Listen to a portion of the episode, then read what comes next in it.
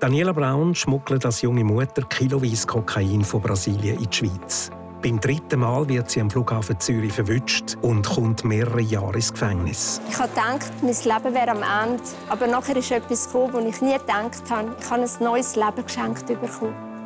Die Drogenschmugglerin im Fenster zum Sonntag.